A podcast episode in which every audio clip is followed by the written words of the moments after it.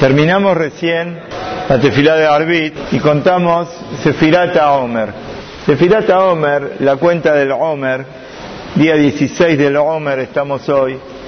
Todos los días vamos contando desde el segundo día de Pesa hasta Shavuot, lleva Shabbatot, Temimot y Hiena, siete semanas. Quiere decir, son 49 días, el día 50 desde que salieron de Egipto, es cuando están para recibir la Torah. Todo el objetivo de Yisiat Mitzrayim es para recibir la Torah.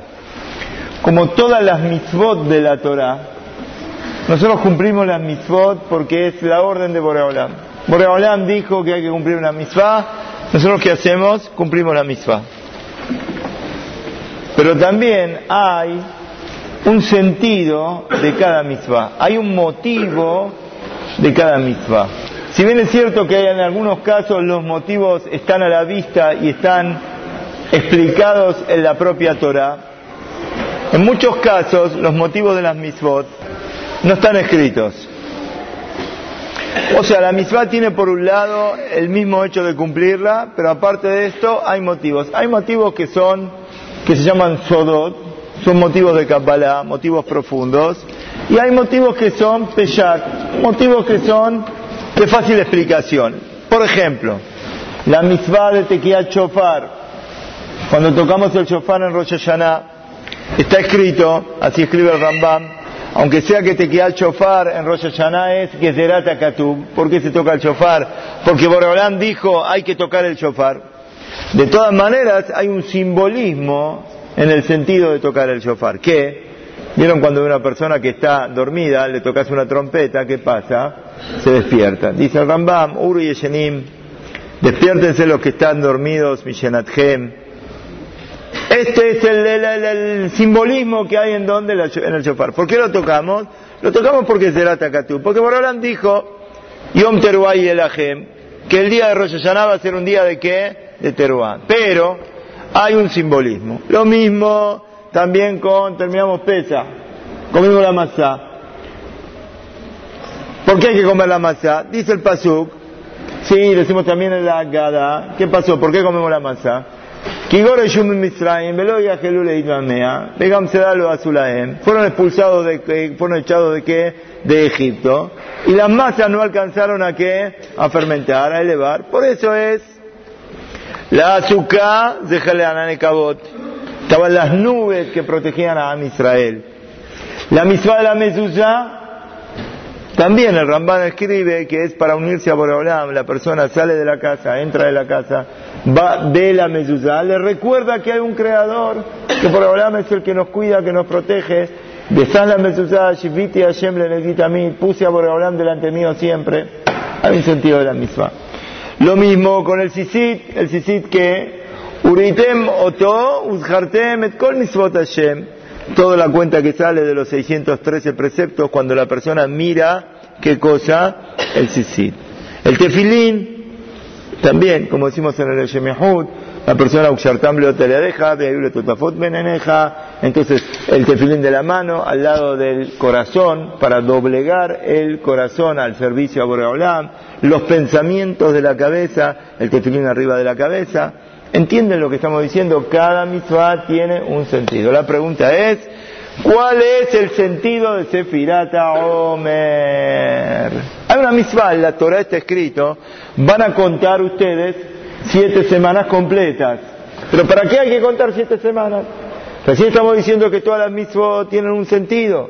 ¿Cuál es el sentido de Sefirata Omer? ¿Para qué contamos estos días? ¿Cómo contamos los días, las semanas?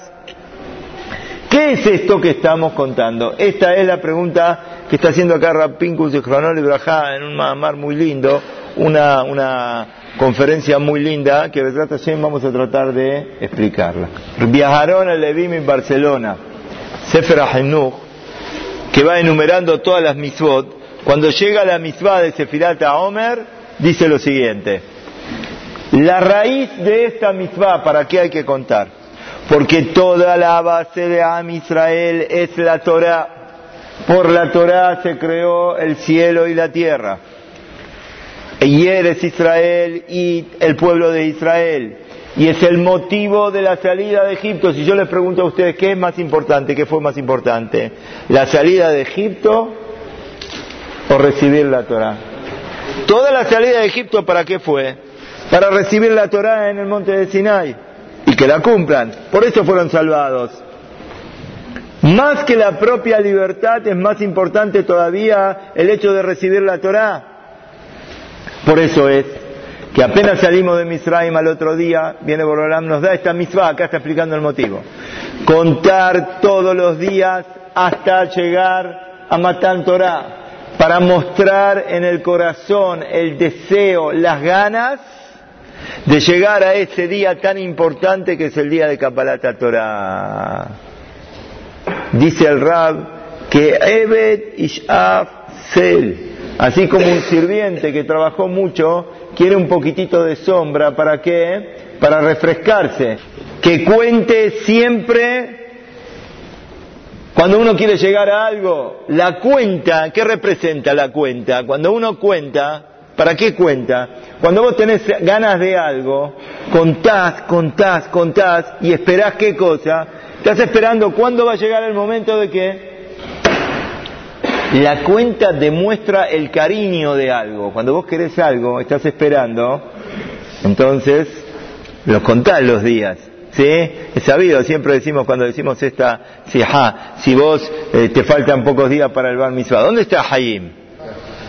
Eh, Hayim acá, viste como la sal, lo tenía delante mío y lo buscas por todos lados y no lo encontrás y está ahí al lado tuyo en la mesa. Hayim, ¿cuántos días falta para tu bar mitzvah? Ah, una semana. Viste, sabías contestar justo, ¿no? Y hace 15 días, 18 días, ¿sabías cuánto eran también, cuántos días faltan? ¿Los vas contando o no los vas contando? Claro que los vas contando. ¿Por qué los vas contando? Los vas contando porque es algo que uno quiere. ¿Sí, Meir, estás o no? Cuando uno quiere algo, ¿qué hace? Cuenta, a ver, ¿cuántos días faltan? ¿Cuántos días faltan? ¿Cuántos días faltan? Este es el motivo que da el Rab por el que pero hay una pregunta muy importante, hay una pregunta muy importante y muy famosa. La pregunta es, como contestó acá Jaim, uno cuenta cuántos días faltan para el bar mitzvah, tendríamos que contar cuántos días faltan. Cuenta regresiva. Nosotros cómo contamos el Filata Omer? Vamos todos los días, empezamos contando 1, 2, 3, 4, hoy contamos que 16. Pero en los 16 que estamos contando, no estamos diciendo, ¿estás morde o no? No estamos diciendo cuántos días faltan para qué? Para llegar a Kapalata Torah. Para llegar a eso, ¿cómo tendríamos que haber contado? 49, 48, 47, 46. Si todo el objetivo es llegar porque uno quiere, quiere contar, ¿para qué? Para llegar al momento de Kapalata Torah. Tendríamos que estar contando como Yoshua, ¿cómo tendríamos que estar? ¿La cuenta regresiva, la cuenta al revés? ¿Sí o no? ¿Está la pregunta? Muy bien. Para responder a esta pregunta, el Rab nos recuerda algo sobre la Torá cuando nos cuenta sobre Jacob Avinu. Jacob Avinu tuvo que esperar cuántos años para casarse con Rahel. ¿Cuántos años? ¿Eh? ¿Cuántos años se tuvo que esperar? ¿Eh? Con Rahel siete años. Le cambiaron a Rahel por Lea. ¿Sí o no? Le dijo Labán, a nadie le recomendamos que tenga un suegro como quien, como Labán. ¿Qué le dijo? completa esta semana, M. Arevin pasa Sheva Berajot, pasa una semana, y enseguida venite en la leja y te voy a dar que te cases con quién? Con Rahel. Pero fenómeno, pero antes cuánto tiempo había pasado? ¿Cuánto tiempo estuvo trabajando? Siete años. Pregunta, señores, pregunta, una persona que le dicen te vas a casar con esta mujer dentro de siete años. Esos siete años pasan rápido o tardan en pasar. ¿Entienden la pregunta? Cuando uno está esperando algo que uno desea, ¿pasan rápido o tardan? A ver, tardan. ¿Sí? Porque uno que, uno está esperando, uy, no veo la hora en que se concrete esto que estoy esperando. Sin embargo, viene la Torah y nos dice, fueron como pocos días del cariño que tenía por ella. Fueron como pocos días. Los siete años le pasaron a Jacob vino ¿cómo le pasaron, señor Jacob? ¿Cómo le pasaron los siete años? Rápido. Entonces está la pregunta, ¿cómo puede ser que le pasaron rápido? ¿Entienden la pregunta? Muy bien. Para responder a esta pregunta, el Rab cuenta un mayal. Hay una persona que le dicen, mira, dentro de 100 días te vamos a regalar un millón de dólares. Uh, dentro de 100 días un millón de dólares. Fenómeno. ¿Qué pasa? ¿Esos 100 días cómo pasan? ¿Pasan volando o tardan? ¿Eh? Lo mismo, lo mismo, lo mismo que acá. Lo mismo que acá. Aparentemente, según nuestro criterio, ¿qué pasa? Tardan un montón. ¿Por qué? Porque parece que los días me están separando entre mi realidad y el millón de dólares.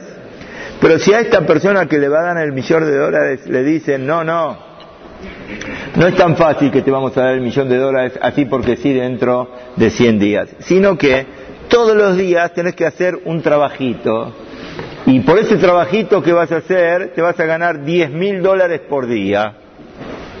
10 mil dólares por día por 100 días.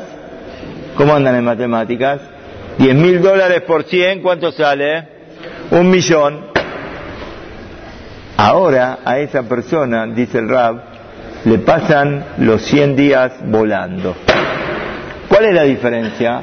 ¿Por qué acá le pasan volando y por qué si no hacía nada le tardaba un montón? La diferencia está clara. Cuando la persona le dicen espérate 100 días, estos, estos 100 días, sin hacer nada, con los brazos cruzados, no se termina más el día, no se termina más el, tiempo. Son días vacíos, son días que no tienen ningún sentido, ningún contenido. Lo único que tengo que hacer que es esperar. Por eso no se termina más esto. Pero cuando los 100 días no son nada más 100 días de espera, sino que son 100 días que la persona tiene que ¿qué? Tiene que hacer algo, tiene que trabajar, tiene que encontrar cómo ganar los 10.000 y después otros 10 y después al revés, cada día me estoy completando y estoy llegando cada vez más a dónde? A este millón de dólares, a este objetivo que tengo. Y con esto se contesta Sefirata Omer, pero primero contestamos los días de Jacob Avinu. Los días de Jacob Avinu, a lo largo de siete años que está esperando Jacob Avinu para casarse, no fueron siete años de espera cada día de los siete años sabe Jacob vino que de él viene toda la continuidad de Am Israel, que de él en principio vienen las doce tribus de Israel. Construir una familia como fue el pueblo de Israel no es una lotería, no es una casualidad. Uno tiene que esforzarse, mejorar, corregirse, trabajar sobre uno mismo. Jacob vino cada día y día de esos siete años se fue preparando y preparando, fueron días llenos, fueron días con mucho trabajo para poder llegar al momento que se va a tener que casar con Rahel. Entonces, esos días, ¿cómo se le pasaron? Fueron días que estuvo ocupado, días de mucho trabajo, días de mucho esfuerzo para mejorarse uno, para poder llegar al objetivo. Está Suri, por eso, eh, Ari, perdón, por eso esos días, ¿qué pasó? ¿Cómo pasaron? Pasaron como volando. Y ahora entendemos lo del Homer. Ahora entendemos lo del Homer. ¿Cuál era la pregunta del Homer? ¿Quién se acuerda de la pregunta del Homer? ¿Por qué no contamos al revés? ¿Por qué contamos 49? ¿Por qué no contamos 49, 48, 47? A ver cuántos días faltan. Dijimos que contamos los días de abajo para arriba, de 1 hasta, 40, hasta 49. Si los días para recibir Kabbalat Torah eran 50 días así comunes, entonces sí, seguramente había que contar al revés, de 49 para abajo, porque no había nada lo que hacer. Pero no, ahora estos días que estamos contando no son días así nomás. Cada día para poder recibir la Torah, para poder recibir la Torah, uno se tiene que preparar es tanto o más importante la preparación para recibir la Torah en Hagashavuot que la propia entrega de la Torah. Toda la entrega de la Torah de qué va a depender? De la preparación que uno tiene. Si la preparación que uno se preparó estaba en la pavada, estaba fastidiando con el de al lado, mientras uno hablaba el otro estaba riendo, el otro estaba buscando, codiando o algo, o uno, Baruch Hashem ya está grande, tiene la seriedad, entiende que tiene que aprender, entiende que no está para perder el tiempo.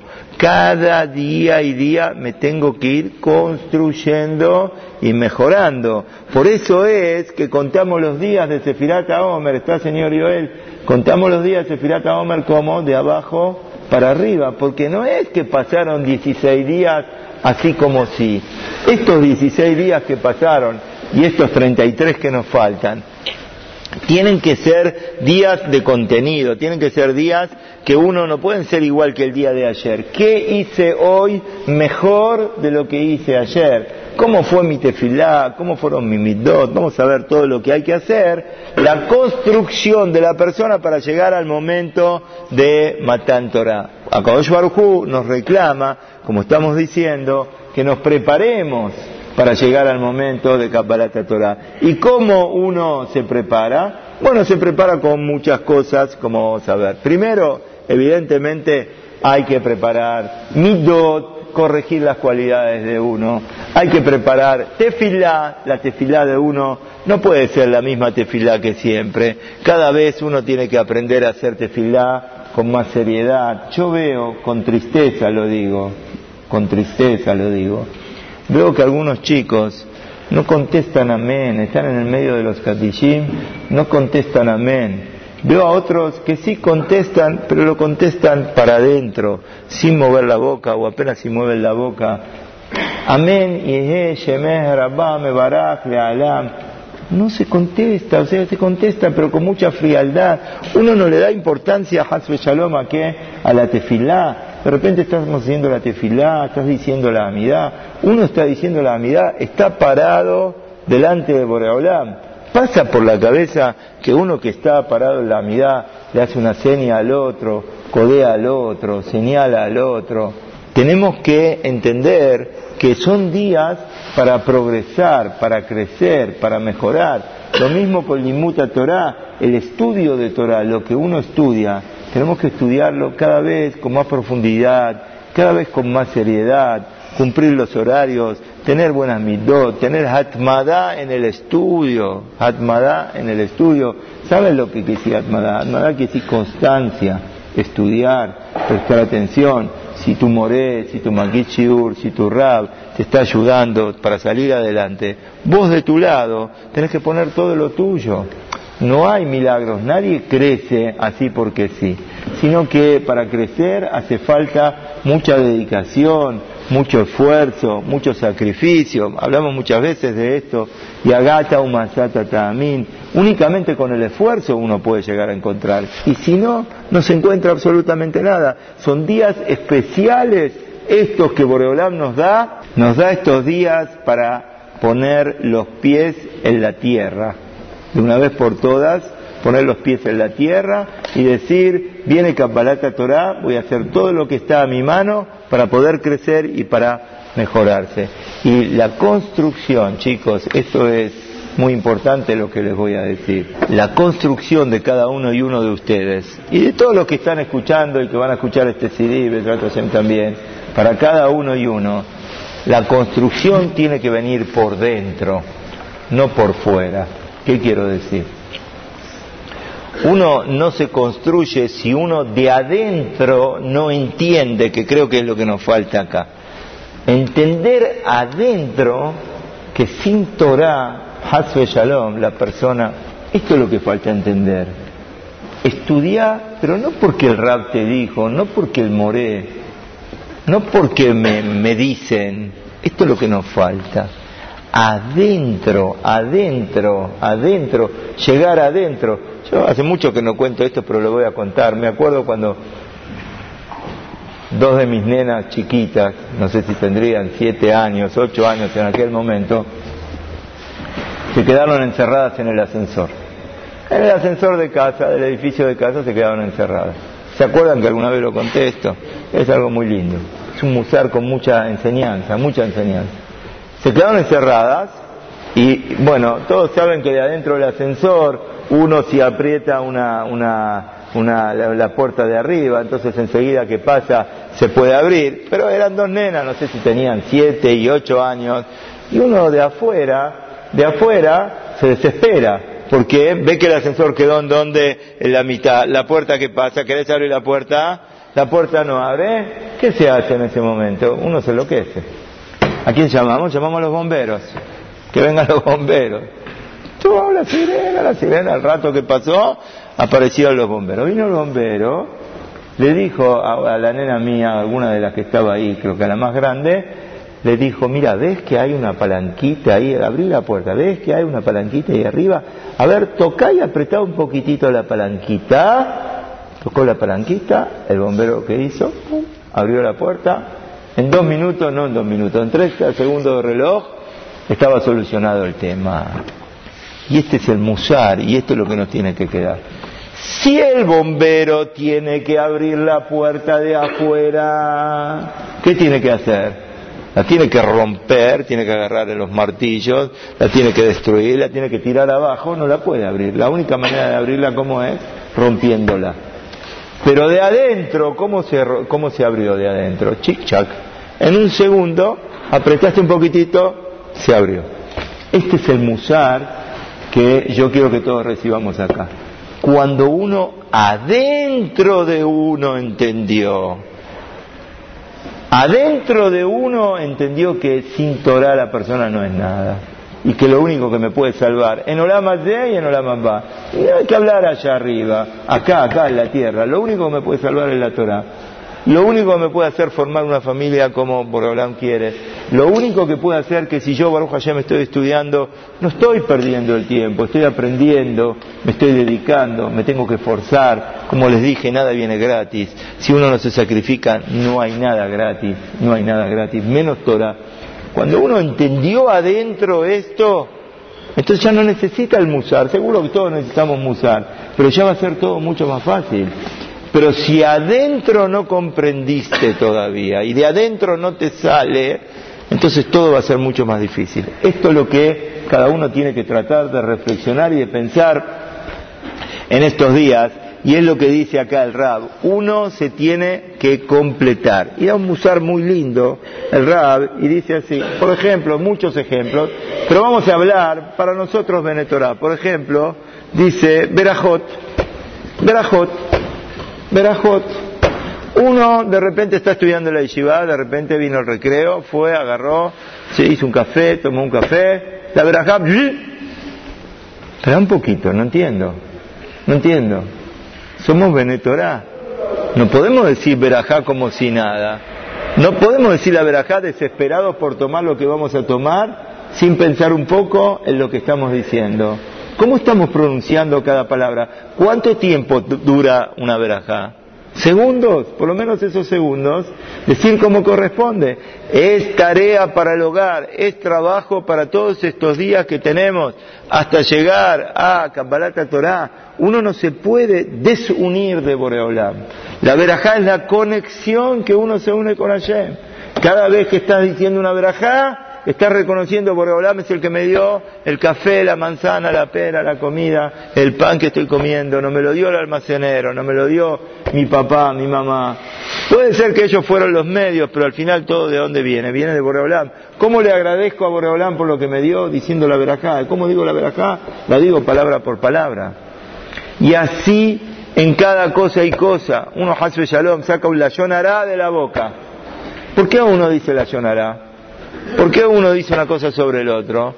Porque, Hasbe Shalom, ¿no? Uno se acostumbró, pero estás demostrando que Boreolam no te escucha. Mirá, Hashem, vos no me escuché, yo voy a decir una cosa, pero vos no me escuchés. Porque si uno tiene una que Boreolam escucha y sabe lo que cada uno dice y piensa, no solamente dice, sino que piensa, ¿cuánto nos cuidaríamos de tantas cosas? Y sin embargo, uno que hace, se olvida de todo eso. ¿Por qué se olvida? Se desconecta de Boreolam. Estos días son para estar conectados.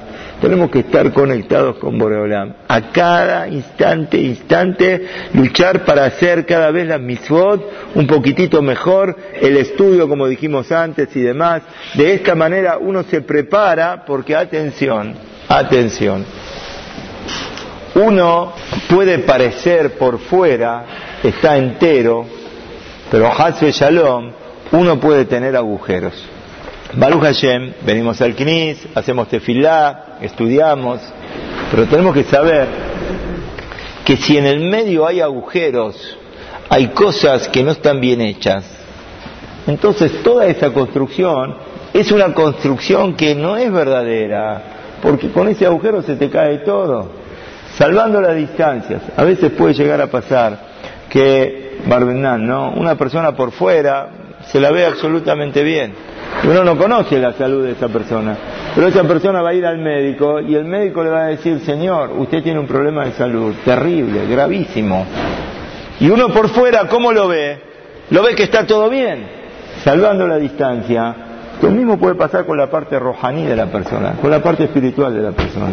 Uno puede parecer, viene al knis, cuando está sentado, está estudiando, pero si en el medio hay baches, hay agujeros, esto significa que no está construida la persona.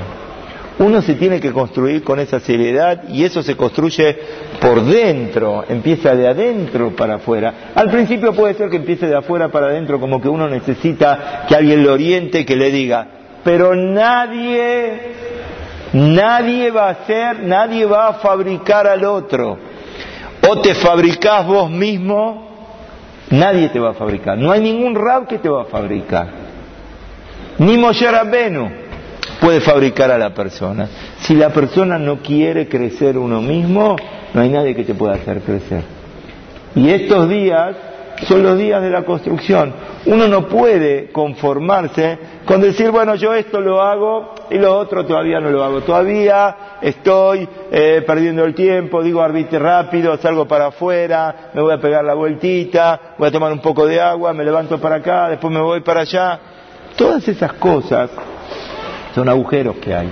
Si uno entiende de verdad que uno tiene que estar unido a Boreolam, estos días son para unirse a Boreolam y esto es lo más importante que tenemos que hacer en cada uno y uno de estos días.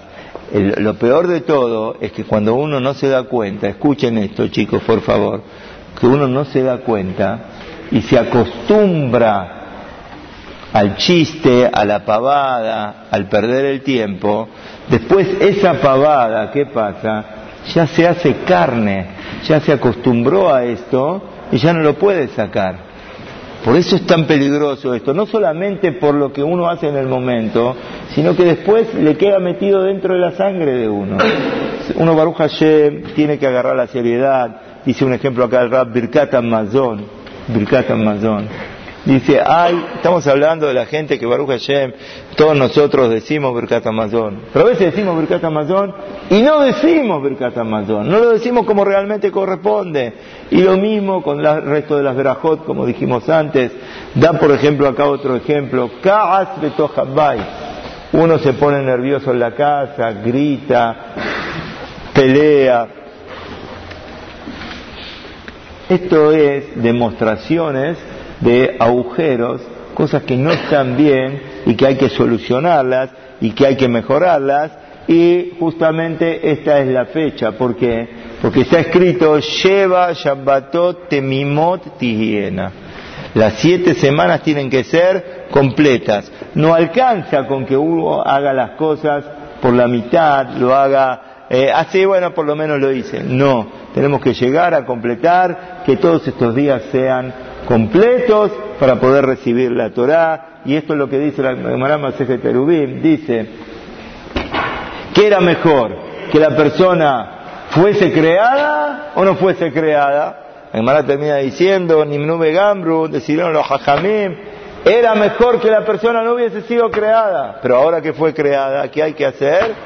Una de las versiones es Yefashfesh Lemata revisar los actos de la persona. Revisar los actos de la persona son dos cosas. ¿Qué significa? por un lado, uno tiene que pensar lo que estoy haciendo, ¿está bien o no está bien? Cuando llegué a la conclusión de que sí que está bien, está bien lo que estoy haciendo, tenés que volver a analizar si dentro, dentro de eso bueno que sí estás haciendo, hay alguna parte dentro de eso bueno que quizás no es tan buena. Viniste a estudiar, ¿está bien o no?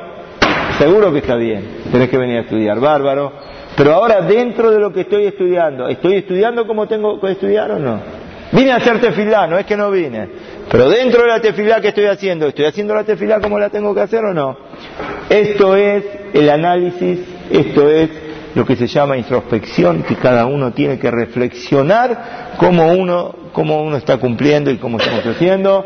Estos son los días de Sefirata Omer. Para esto vinieron los días porque uno tiene que desear, tiene, como les dije al principio, el Bar Mitzvah acá de Jaim, uno que está haciendo, está contando, ¿por qué? Porque desea llegar a este momento de la entrega de la Torah. Y esto es lo más importante, y esto tenemos que saber que viene con únicamente el esfuerzo de uno. ¿Por qué Akadosh Baruchu no entregó la Torah apenas salieron de Misraim, o por lo menos en Keriat Yamsuf? Keriat Yamsuf está escrito, Ze Elim Ambeu, Elokea Vivaro Memenu.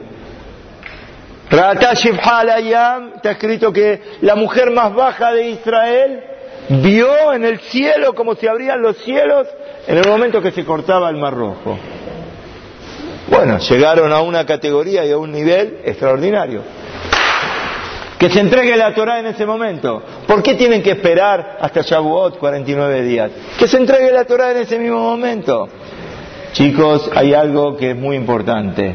Lo que uno recibe gratis, lo que uno recibe de arriba, no lo sabe valorar. Lo que ellos recibieron en el momento de Kriyat Yamsuf, lo que recibieron para salir de Misraim fue un regalo de Boraholam. Un instante más que se quedaban y se arruinaban. Entonces Boraholam no le dio tiempo, chau, afuera, hay que salir. Llegaron a esa profecía de ver las cosas que vieron. ¿Cómo las vieron? Por regalo de Boreolam. Pero con regalo de Boreolam no pueden recibir la Torah. Para recibir la Torah, ¿qué hace falta?